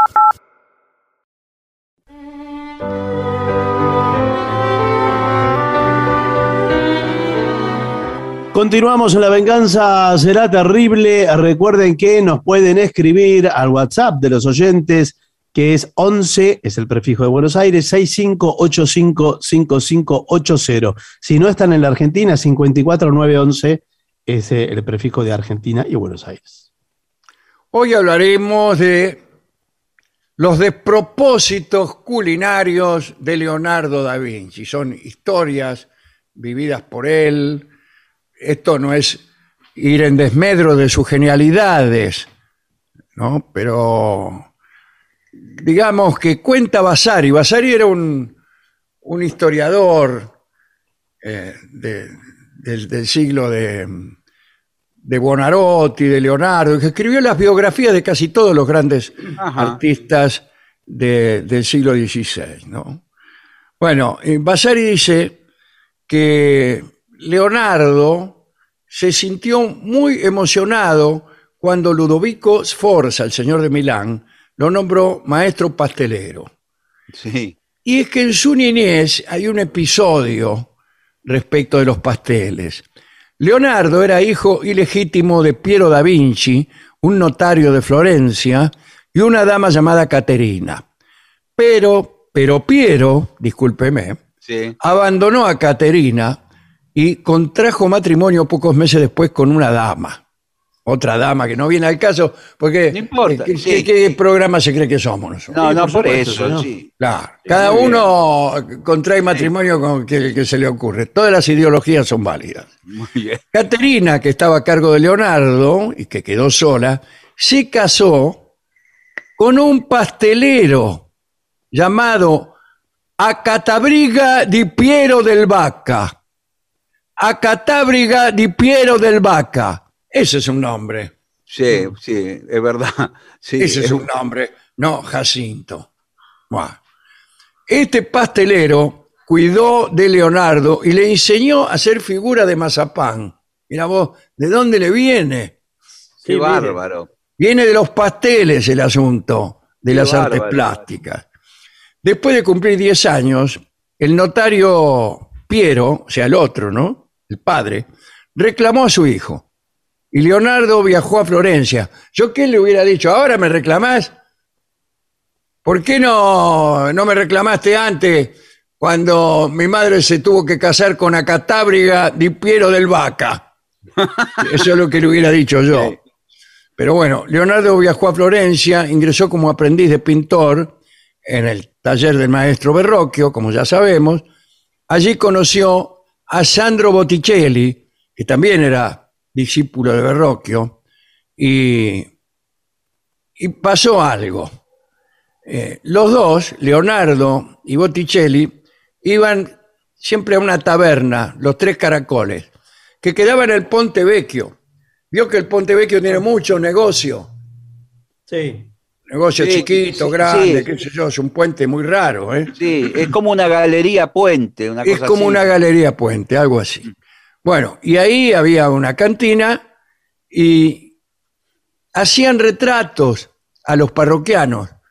Mirá vos, era un restaurante y hay dos tipos que hacen retratos y son Leonardo da Vinci y, y Botticelli. Nos pudiéramos a- haber hecho ricos, ¿me comprendés? Íbamos toda la noche, nos hacíamos hacer todos unos cuantos retratos, los traíamos de nuevo acá y los vendíamos por billones. Y además, ¿qué, qué presión para el, para el cocinero del restaurante, que tiene que competir, porque es mejor eh, la pintura que la comida en ese lugar. Bueno, pero Los retratos. un retrato de Leonardo siempre es mejor que cualquier comida, por más que sea de Babieca, ¿eh? Sí, pero cuidado que Leonardo también lo que le estoy cocina. diciendo. Leonardo cocinaba también, ¿eh? Pero eso se lo voy a contar después. O se lo voy a contar ahora mismo. A veces servían las mesas los dos y ayudaban y ayudaban en la cocina. Una noche de 1473, los cocineros de la taberna murieron envenenados. No, no los, los parroquianos, los cocineros. Sí. Se ha dicho que por comer unos hongos en mal estado. Y el tabernero contrató a Leonardo para que se hiciera cargo de esa tarea. Eh, da Vinci decidió abolir la polenta tal como se servía hasta entonces en aquella cantina. Y en su lugar empezó a servir la dura, frita y con pechuga de perdiz. Sí. Aquellos platos de polenta estaban exquisitamente tallados por él y por Botticelli. Qué lindo. Te tallaban la polenta que no te daba ni ganas de comerla. Sea, no, me la llevo así a mi casa. Bueno, eh, sin embargo, el público no vio bien esto porque los artistas debieron correr para salvar el pellejo. Cuando los comensales invadieron la cuchina a sangre y fuego para reclamar la pulenta que se servía allí desde hacía un siglo. Dice, ¿qué me viene con esta polenta? ¿Qué, qué cosa es con esta polenta? Eh, no quiere cambiar, no quiere cambiar. Claro. ¿Qué, qué te Eh, crees? Que sos, nunca sos da, cambiar. Da Vinci. Claro. Sos Da Vinci. No me importa, me queda Vinci, me queda Vinci. Bueno. Eh, dice, Estás, comi- estás comiendo una obra de arte. ah, qué obra de arte, es de la polenta fatta comí en casa, como te ha fatto mameta. Bien, pocos años después la taberna Los Tres Caracoles se incendió. Leonardo y Botticelli abrieron otra que se llamaba La Enseña de las Tres Ranas.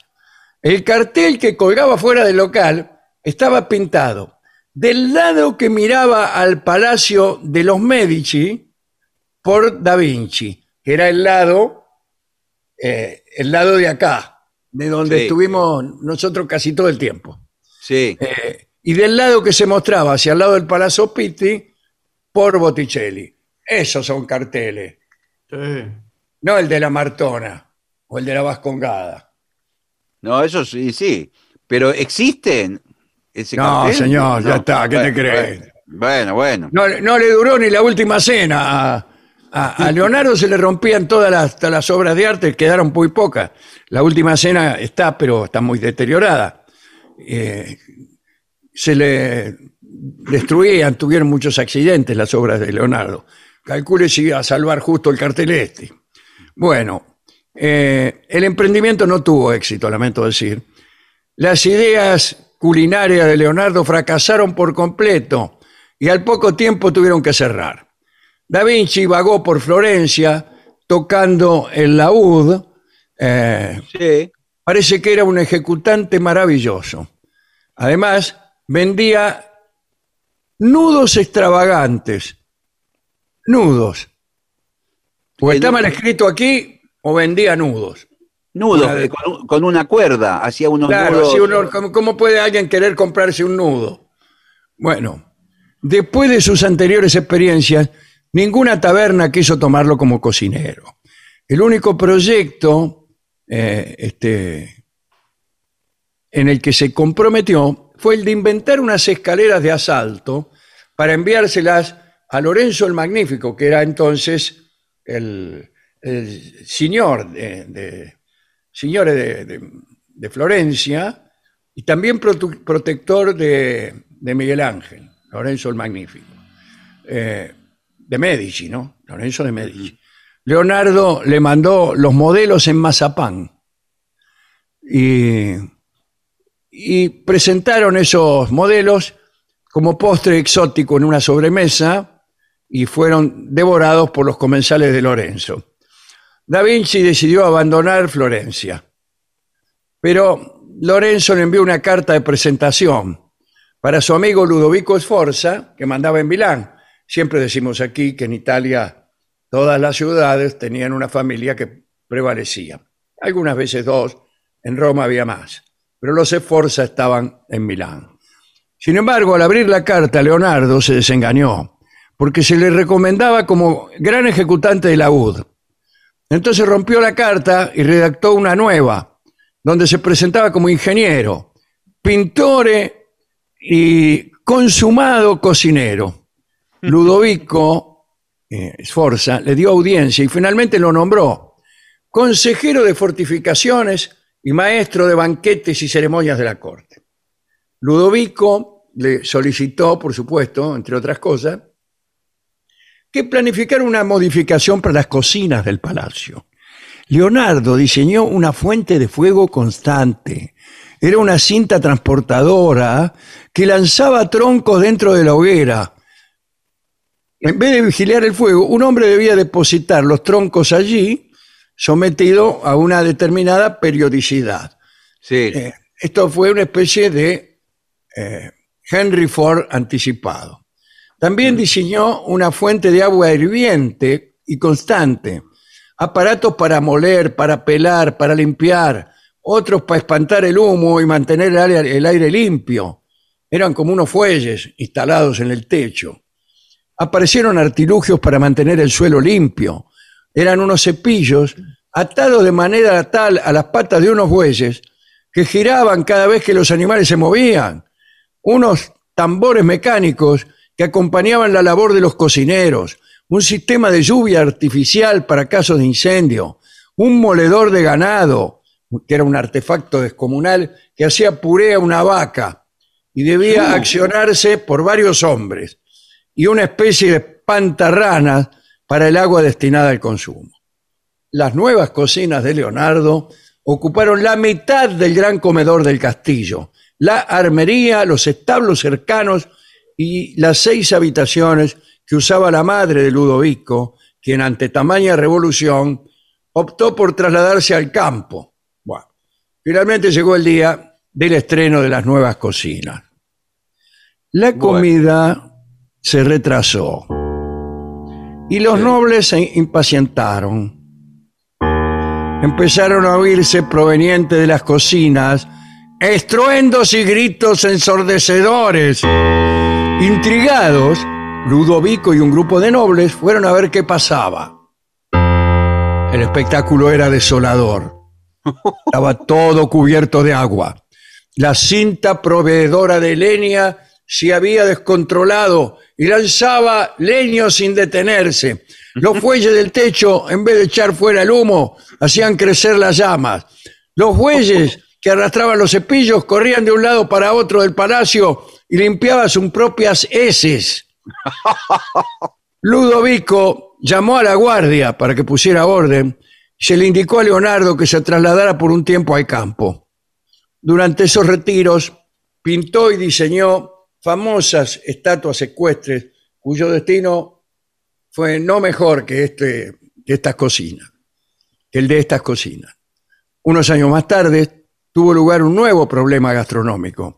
Se iba a festejar la boda de Ludovico con Beatrice d'Este. Los d'Este eran de Ferrara, ya que hablamos de familia. Casado, el, bueno, el ya está. Eh, quiero decir que mm, Leonardo planeó construir una réplica del palacio, atención, de 60 metros de largo.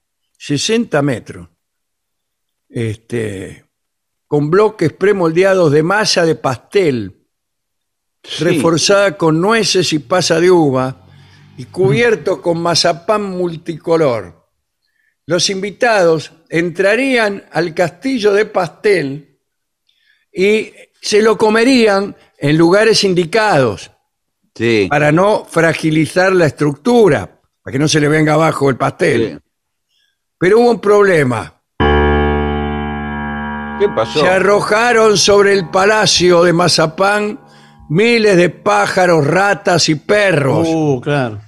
Durante la noche previa al festejo se libró una batalla campal entre el ejército de Sforza y las Alimanias, pero todo fue inútil. Al amanecer los soldados estaban enterrados hasta la cintura en una masa informe, intentando quitar los cadáveres de los animales perseguidos. Quizá debido a la presencia de su nueva esposa, Ludovico se mostró indulgente. Le aconsejó que visitara al prior de Santa María delle Grazie, que buscaba quien pudiera realizar una pintura en una pared desnuda del priorato.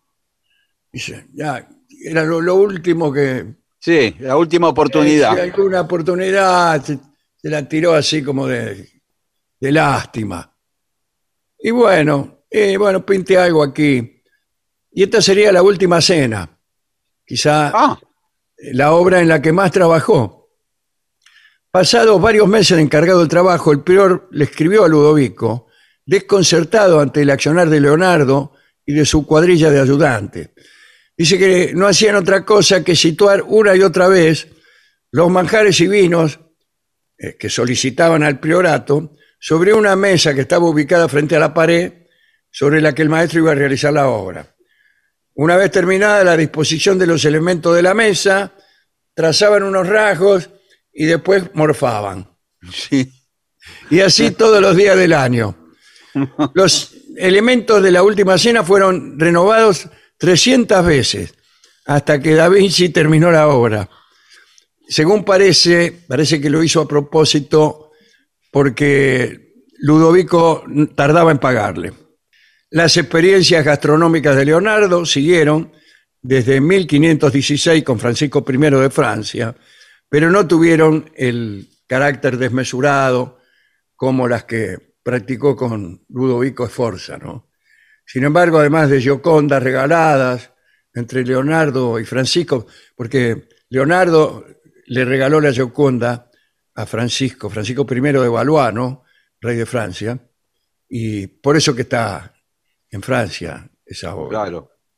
Bueno, pero hay algo curioso, que es lo último que vamos a contar. Entre el palacio y la casa de Leonardo se construyó un túnel secreto para que el rey pudiera visitarlo cómodamente y sin protocolo. Dicen que allí devoraba los spago mangiabile, cuerdas comestibles, ¿no? Sí. Eh, eh, unos fideos maravillosos que Leonardo da Vinci preparaba para él. Eso es todo lo que tenemos que decir sobre Leonardo in cucina. ¿eh? Vamos a escuchar a Edmundo Rivero en el tango que se llama Pucherito de gallina.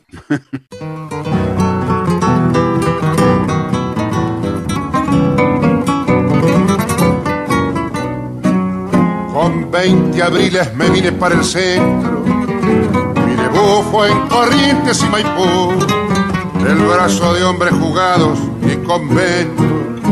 Allí quise quemar mi juventud. Allí aprendí lo que es ser un calavera.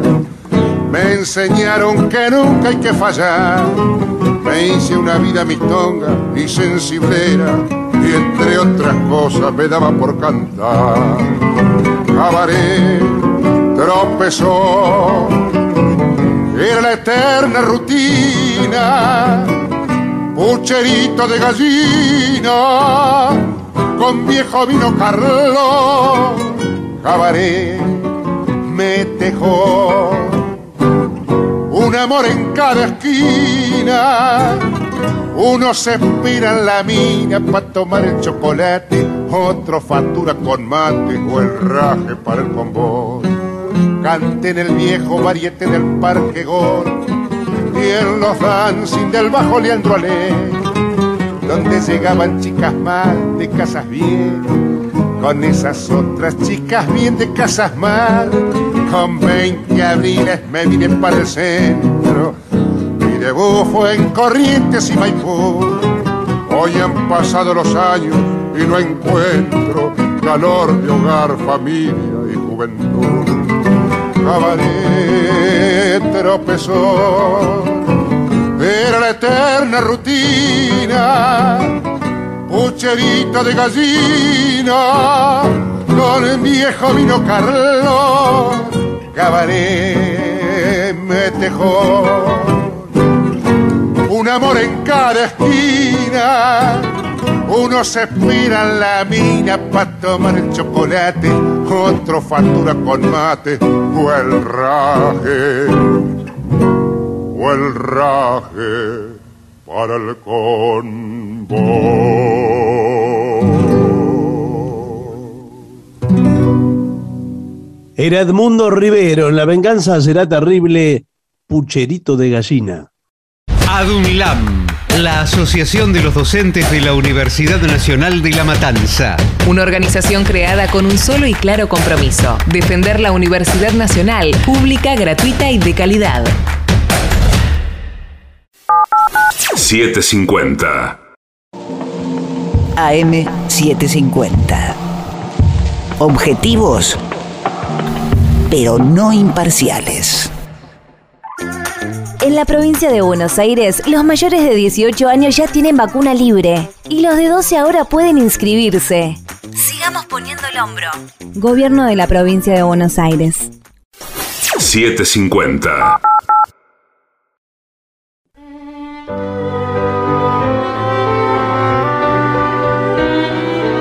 Continuamos en La venganza será terrible. Señoras, señores, este es el mejor momento para dar comienzo al siguiente segmento. Se viene el golf, se viene el golf. Sí, señor, Mundial de Golf en la Argentina, por favor. No, este es un informe de España. que Vamos, dice hombre. que ¡Enhorabuena! seguramente habrá más novatos en los campos de golf de España y de todo el mundo. Dice porque la pandemia ayudó a redescubrir el golf. Mire usted, ¿De qué modo? No tengo la menor idea de cómo uno, encerrándose en su casa, de golpe se encuentra con un hoyo. Y siguiente hoyo, Además, claro, y tiene que ir a comprar los palos, las pelotas, Claro, todo. No, no es así nomás. Bueno, lo, lo que sí es cierto es que cada vez hay más jugadores de la tercera edad, de la segunda y de la primera. Consejos para novatos del golf. ¿eh? Eh, acá hay un sitio que se llama Golf Hoyo a Hoyo. Muy bien. Bueno, tomaremos nota. Sí, cuidado, ¿eh? y ahí le dicen todo lo que tiene que saber. Primer consejo, no se deje intimidar. Sí, señor. A mí Sí. no me vas a venir a llevar por delante, compadrito. No, bueno, pero los Por jugadores. más que venga con un palo en la mano, ¿qué te No, pensás? bueno. Eh, Los jugadores experimentados le aplican esta especie de derecho de piso a los nuevos. Y sin embargo, no. Eh, a nadie le importa cómo usted golpea las bolas. Bueno, No, Así por que- supuesto, porque el golf es un deporte que lo sabe esperar. Usted lo espera. Usted va, está viviendo, ¿no? Vive, vive, vive, vive. sí. Y en una esquina lo espera el golf. Lo espera el golf. Y en la otra, a la mitad de cuadra, la muerte. Señor, no, pero- Por favor. No, inclusive los deportistas eh, de otros deportes, o sea, futbolistas, rugbyers, eh, Sí, cuando no, basquetbolistas. no sirven más para nada, se ponen a jugar al golf. Claro, después van a jugar al golf. Y juegan bien, juegan muy bien. Y el que juega bien a una cosa, juega bien a casi todas, es verdad eso. Eh, todos comenzamos en alguna parte, no tenga vergüenza. E Claro. incluso los profesionales hicieron golpes malos, señor. Sí, Sí. sí. Bueno, claro no hay caso, sí. está muy, muy angustiado el señor. Eh, hay que, eso sí, reducir las expectativas. Bueno, pero eso es lo que más cuesta, señor. Si yo no hubiera reducido las expectativas, no, no estaría jugando al golf, estaría jugando a otra cosa, imagínense. Eh, es un deporte fácil de aprender rápidamente. Eh, es un viaje largo, muy largo. Me acaba de decir que se aprende rápidamente y ahora me decís que es un viaje largo. Ah, no, hasta la cancha de golf. Claro, Claro. claro. Es, es todo Porque una queda, queda en. Ranelagh. Bueno, es ya empieza a disfrutar desde que sale de su casa, antes de llegar al, al club. Ya, ya ¿Por empieza qué a disfrutar. razón? ¿Por qué razón? Empieza a Por- disfrutar. Porque primero que va a desconectar el celular, segundo que se va a olvidar de todos los problemas, tercero Sí. va a ir a un predio arbolado con el pasto cortado perfecto. Usted tiene de- una idea de la felicidad que es justamente la que yo tengo de la ruina. Eh, Nadie lo va a molestar durante 8 o 10 horas que usted esté ahí. ¡Diez horas jugando al golf, señor! Bueno, tiene una responsabilidad principal. No retengas a nadie. El juego lento es una fuente constante de enfado. ¿Qué quiere decir el juego lento? Esos tipos vio que antes de tirar Sí, a invocar en el hoyo, calculan 25 veces, se agachan, sí. miden a ver la distancia. claro. O sacan Miran, de- miran la pelota desde el hoyo, el hoyo desde la pelota. Sí, y se, y se va, y se va juntando la gente atrás haciendo cola. Claro, está atrás, hay un atasco atrás. Sí. Y el tipo Siempre está, tiene que se, estar pensando. se levanta la gorra, se la pone para atrás, le pregunta al Cádiz, dice, qué sé yo. Eh, hay que tirar, hay que jugar, jugar rápido, loco. Igual que No, en el bueno, ajedrez. bueno. Igual No, que en el ajedrez. Vos te anotaron eh, el mundial de ajedrez y Sí, están pero- ahí pensando. Yo si fuera Karpov, uno de esos tipos, le digo al otro, escuchame, jugar rápido, baraja lata, ¿qué eso? Sí, No, bueno, no, pero, pero señor. escúcheme, usted- ustedes son unos maleducados, porque si viene Tiger Woods a jugar acá a esta cancha, no le están apurando como me están apurando a mí. Y sí, jugué de una vez, ¿qué, qué tal? Bueno, estoy midiendo los palos. Tengo 20 palos adentro del bolso y estoy eligiendo ¿Sí? cuál voy a usar. Bueno, acá dice que no necesita tantos palos. Ah, bueno. Eh, con, siete, con siete palos puede comenzar. Son un montón, siete. Son un montón siete. Una madera de calle, un hierro 5, 7 y 9, un sándwich, dice aquí. Sí, Ah, ¿para no, qué? Para- un sándwich y un, y un pater son más que suficientes para ponerse en marcha. Sí, sí. Un tea time, el tea es ese, es un pinchecito pinche. para apoyar la pelota, ¿no? Sí. Sí, Bueno, Para el primer- es sagrado. sí. No rompa un- nunca uno. No rompa. Bueno. Bueno. eh, Pero eso no le viene eh, con las pelotas. viene con las pelotas. Creo que se lo regalan. Sí, me parece. Te va a comprar, que cada dos pelotas le regalan un, un, un tee. Yo No, creo que no- igual. No sé si se venden de a dos. ¿Las pelotas eh, vienen de a dos o vienen de a tres? No, vienen de a 4 o 5, me parece. Ah, las de tres Eso son las del tenis. Sí. No, no lo sé. Usted, usted las Sí. puede comprar de a una, usadas también. ¿Tiene, ¿tiene pelotas usadas? Eh, bueno, mire, tengo estas. Sí, bueno, esa ya Y prácticamente. bueno, están- esas están muy usadas. eh. Bueno, señor, pero Sí, ya. eh, si no, compre nuevas. Usted me preguntó por usadas. Sí, ¿Sabe- bueno, sabe- están, están agrandadas esas pelotas. Se ve que se han caído mucho al agua y se hinchan. Sí. Y entonces le quedan más grandes que el agujero. No se sabe bien cuál es el material de las pelotas de golf. ¿Vio? Que es como No, un no, es plástico un duro. secreto. Es un secreto como, como la refrescola. Lo que Bueno. me parece que venden pelotas son los que se quedan después los- eh, cuidando la cancha y van juntando todas las que perdieron Claro, los juntan las pelotas que se pierden. Sí, sí. ¿Usted sabe cuántas pelotas se juntan en un año en la cancha acá de Sempeña? No ¿Cuántas? sé, pero deben ser No, 100. no sé, no, no, no lo sé yo tampoco. No, bueno, pero señor, entonces ¿para qué Pero lo ¿cómo? pregunta? Pero Sí. entonces, ¿De qué, en qué, qué- qué- usted trajo el dato, me imaginé que iba a- Bueno, a completarlo. dice, eh, cuidado, dice, si tu compañero golpea la bola mucho más lejos que vos, no intentes igualarlo, porque no lo conseguirás. ¿Y ¿Para, para qué voy a jugar entonces? Este informe está hecho para provocarlo hasta ahora. Sí, sí. Tenga un poco de sentido común. El golf tiene una historia de sexismo, racismo, eh, exclusión, restricción y reglas mezquinas. Ah, bueno. Todo no, eso. esto- ya no me dan ganas de, de jugar. Ya no me da ganas de ir. No, ¿Qué es pero esto? escúcheme. Bueno, pero se, se ha deconstruido el golf también, ¿eh? Sí, ahora por fin, este, en fin. Nunca dé época- consejos sobre golpes. No importa lo que haga el otro. Pero si le dan consejos a usted, sígalo. Bueno, Aprenda a está bien. gritar, aprenda a gritar, ¡bolas! Muy alto cuando gol- se golpea una bola. No. ¿Cómo es esto? No entiendo. Claro, sí. Usted se golpea una bola y grita ¡ay! Muy alto. No, no, señor, cuando usted hace el tiro y, la pelotita que usted tiró pega contra la de su compañero en, en el pasto, gritan bolas. No, para mí es, es cuando usted tira muy fuerte. Para no decirle grita, imbécil. ¡Bolas! Claro, como diciendo imbéciles. Agachen la cabeza. No, igual todo es. eh, eh, tiene que transcurrir de forma muy armoniosa, porque por eso se van a hacer negocios. Cuando uno tiene que hablar temas delicados, Sí. eh, Claro, hacen una partida de golf. Acá dice que por ahí a veces uno tiene que, Eh, tus compañeros se pueden enojar si tú tienes que pasear por su hoyo para encontrar tu bola. Y sí, Claro. es una situación que a nadie le gusta.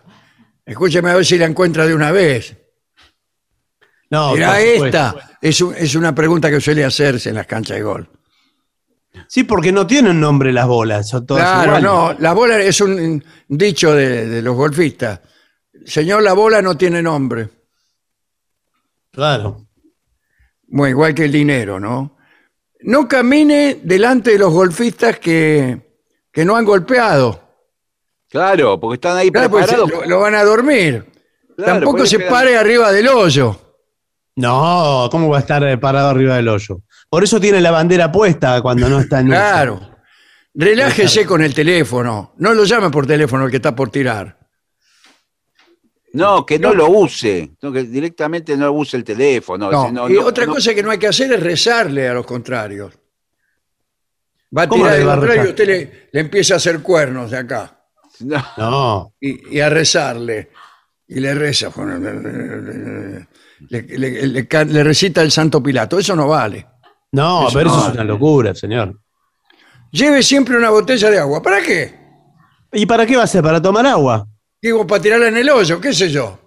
No, para tomar, porque Para tomar agua, porque por ahí tiene que caminar 4 o 5 kilómetros en todo el recorrido. Claro, porque varios campos han cerrado por los protocolos del COVID los refrigeradores, los fuentes, y el carrito de bebidas no siempre está circulando. Así que llévese una botella de agua, señora. ¿Eh? A veces cuatro horas sin hidratación, te morís. No, usted puede sobrevivir a cuatro horas. Bueno, Perfectamente. Además, de- después quizás se va a desayunar. Eh, yo, por ejemplo, en las partidas de golf. termina a las 8 de la noche, señor, el torneo de golf. No, pero es es muy oscuro. Yo cuando voy a, jugar acá con los directivos de la radio. linterna. Sí, sí, eh, va a ser difícil ahí verlo, ¿eh?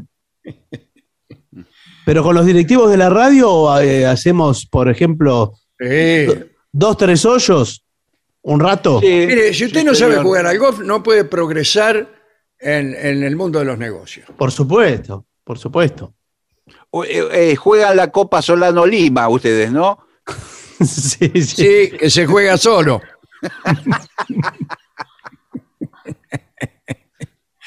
La Copa Solar Irigoyen, sí. Bueno, Claro, lo que, lo que sí es costumbre entre los eh, habitués del golf es después hacer un encuentro en el clubhouse, en la confitería. Sí, Claro, toman- do- en, en el hoyo 19, como le llaman. Claro, y hablan de negocios, hablan De de, negocios, del, del, del, del liberalismo, de todo. hasta conocidos presidentes ¿eh? Sí. se han conocido jugando al golf. Sí, sí, sí. Este, se, agach- se agachaba a agarrar la pelota y dice, "Uh, ¿usted quién es? Pues soy Juárez Elman. Ah, caramba, mire, yo soy el, el doctor Victorino de la Plaza. Encantado. ¿Este es su hoyo? Sí, sí, adelante.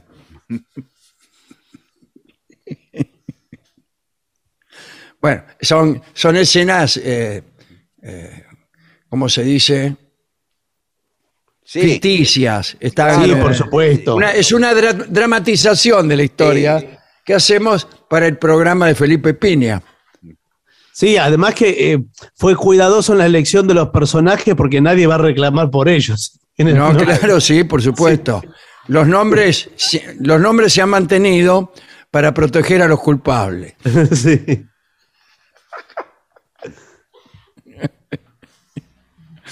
Bueno, extraordinario este informe. Acá me, me hacen señas. También Sí. me ¿Qué hacen tipo de señas de- señas? es- del hoyo. sí. No, ah, no, me hacen señas que vaya redondeando. Ah, pero, pero siempre le hacen la misma seña. Yo pensé que Sí, sí, había sí. algún otro tipo de seña eh, aquí. Bueno, eh, vamos a pasar a la parte musical de este programa. Bueno, entonces después de la pausa viene el trío sin nombre. 750. AM750. Lunes a viernes. Medianoche. La venganza será terrible. El programa número uno del corazón de todos. Alejandro Dolina con Patricio Barton y Gillespie. 2 de la mañana, aunque es de noche. Pablo Marchetti y el absurdismo al poder. Con Guadalupe Cuevas y Manu Campi. Madrugada 750. Objetivos, pero no imparciales. TotalNet, Internet simétrico de alta velocidad y sin cortes, ahora con servicio de TV. Pedí TotalNet, Internet más TV a un precio increíble. Por WhatsApp al 11 7200 2222 o a través de nuestra web www.total.net.ar. Empezá hoy a vivir el mañana. TotalNet. 750.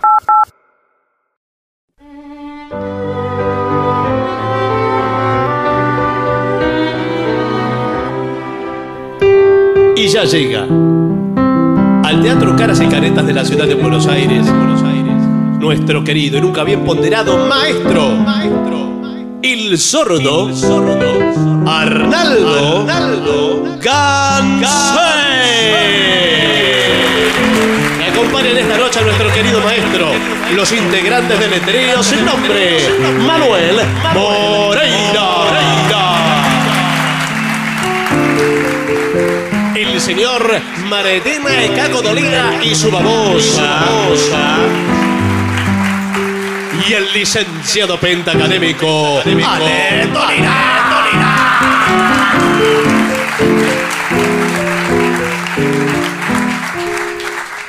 Bueno, muy bien, maestro. Buenas noches. Buenas noches a la gente del trío sin nombre.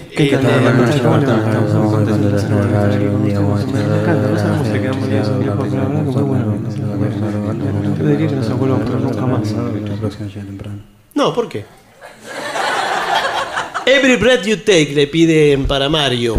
A ver. Bueno, ¿no? Un, dos, tres y.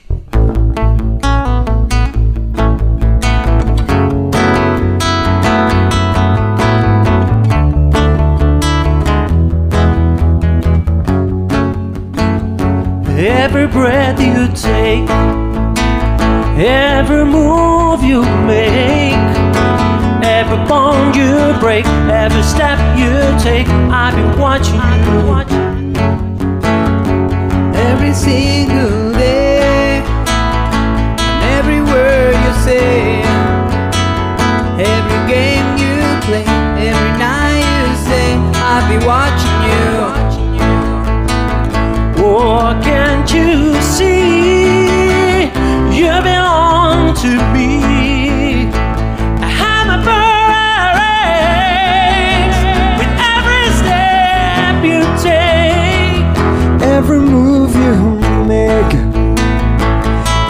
bond you break, every smile you fake, every claim you stake, I've been watching you. Watching you. Since been gone, I've been lost without a trace. I dream I can only see your face and look around, but it's you I can't replace. I feel so cold, and alone for you and embrace. I can't cry, baby, baby, please. Every breath you take, every move you make, every bone you break, every step you take, every single day, every word you say, every game you play, every night you stay, every breath you take, every move you make, every bond you break, every step you take, every single day, every word you say, every game you play, I'll be watching you.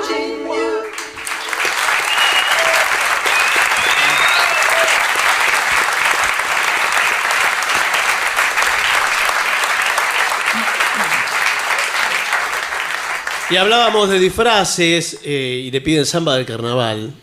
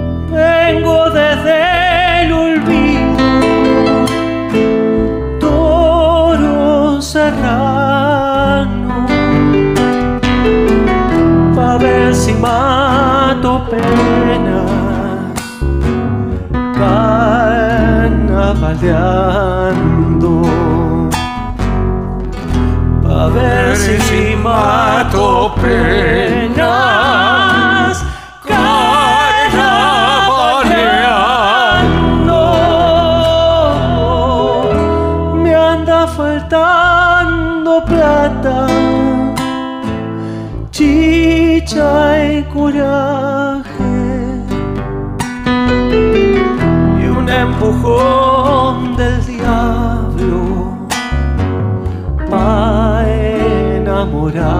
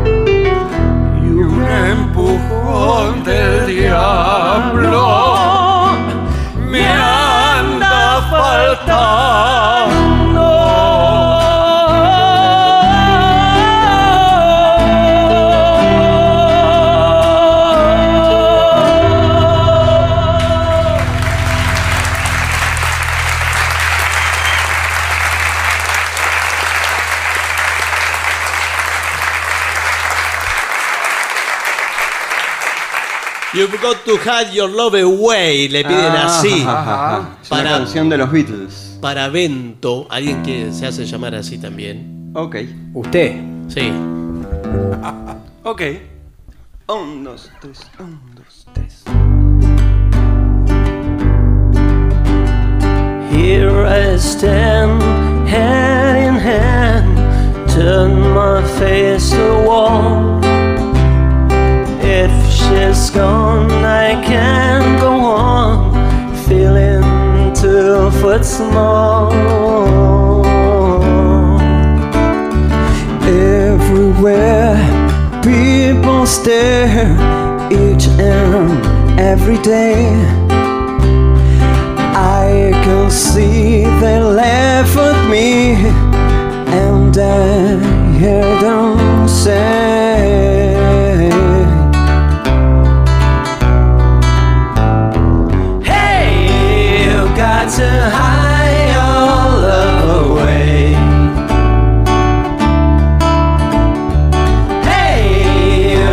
to hide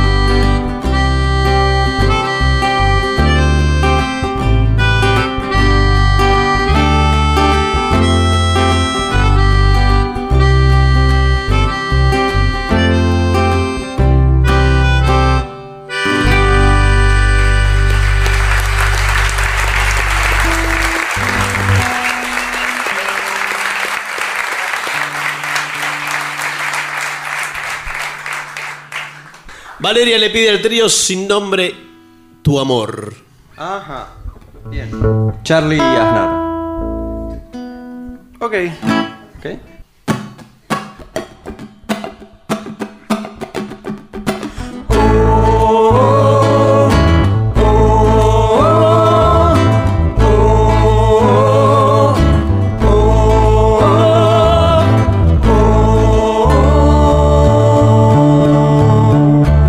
Yo quise el fin y había más. Yo quise más, no había fin. Lo que yo quise encontrar estaba atrás y no aquí. Desde las sombras no vi las sombras y no vi luz. No voy a esperar las caras que yo extraño. No voy a dejar que el destino hable por mí de las lluvias del invierno. No hay tiempo ni lugar. Yo sé que entenderás que amor para quien busca una respuesta ah, es un poquito más que hacerte bien. El fin era más, yo tuve más y era el fin. Yo tuve el mundo a mis pies, no. Crucé la línea final por tu amor, tan fuerte como el amor.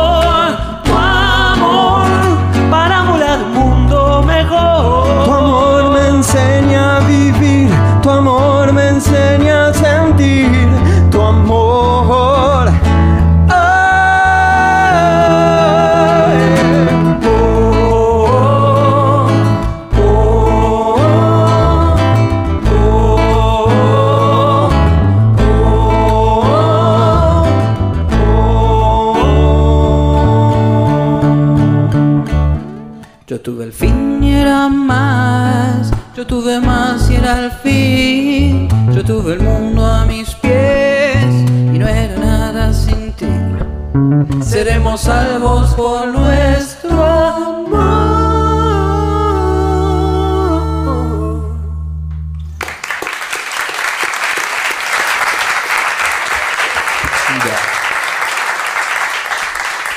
Para Susana de Avellaneda piden un momento.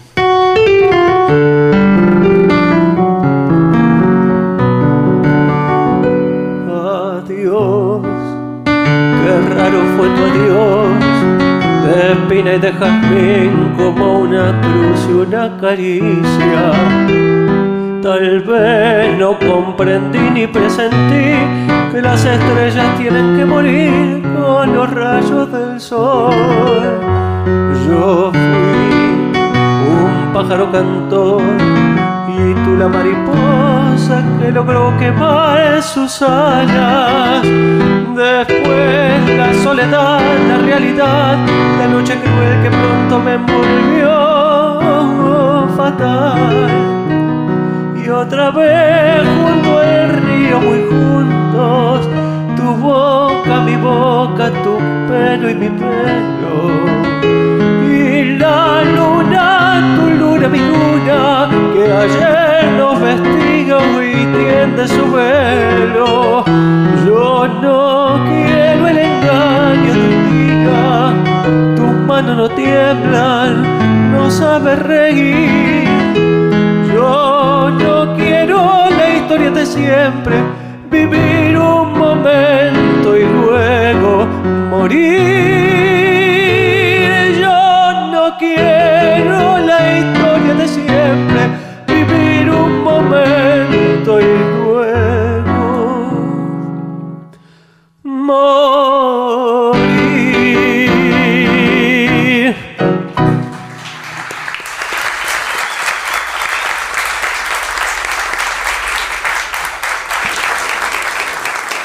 Bueno, señores, aquí la fanfarria Alto Perú devuelve la ¿Qué- qué- trompeta qué vamos de a Gillespie. tocar, eh?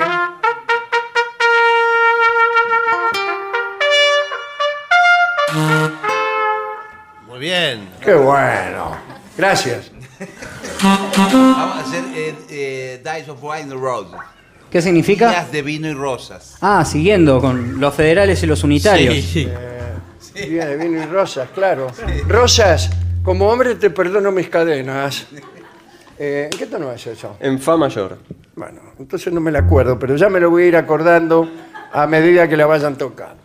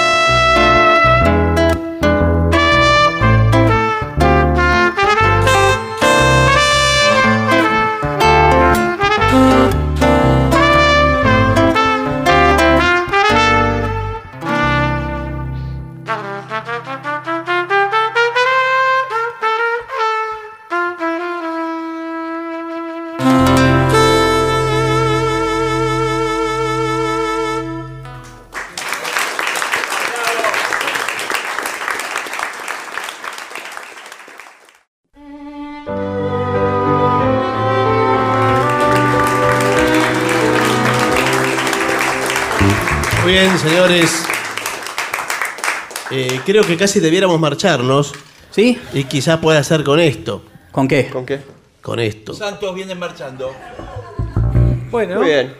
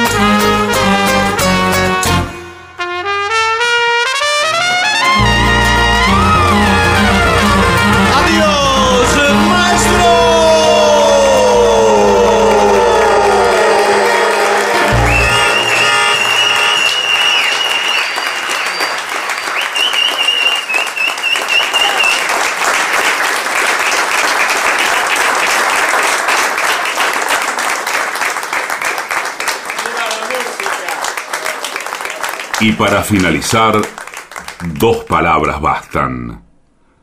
Gracias.